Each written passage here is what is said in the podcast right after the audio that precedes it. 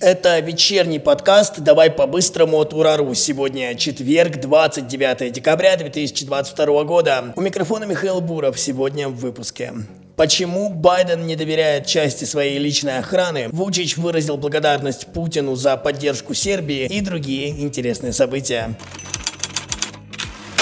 В России изменится начисление платы за капремонт. Для каждого региона России планируют зафиксировать стоимость. Вопросом займется Минстрой и к 2024 году проработает все детали. Сейчас нет единых правил и требований. Деньги граждан зачастую используются нецелевым образом, а качество услуг страдает.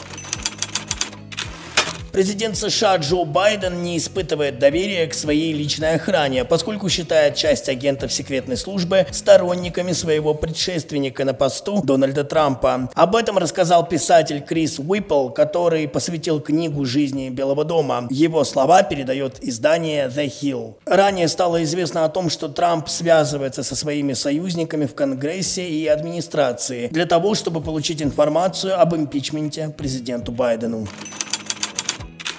Мэр Киева Виталий Кличко заявил, что из-за ракетных ударов 40% жителей города остались без света. Он добавил, что над устранением неисправностей сейчас работают энергетики. Тепло и воду город подает в штатном режиме. Александр Вучич выразил благодарность Путину за поддержку Сербии по вопросу Косово и Метохии во время эскалации конфликта. Недавнее обострение конфликта было связано с осуждением президента Сербии действий премьер-министра Косово Альбина Курти, который угрожал атаковать сербов на баррикадах в северной части самопровозглашенной республики. Кроме того, 12 декабря в СМИ появилась информация о закрытии школ, которые функционируют в рамках сербской системы образования на севере Косово. Также сербский лидер лидер выразил благодарность Китаю и Индии за дипломатическую помощь. Президент Путин в закрытом режиме обсудит двусторонние отношения и региональные проблемы с председателем Китайской Народной Республики Си Цзиньпином. Об этом рассказал пресс-секретарь Песков. По его словам, лидеры стран созвонятся по видеоконференц-связи. Одним из поднимаемых поводов станет наращивание объемов товарооборота.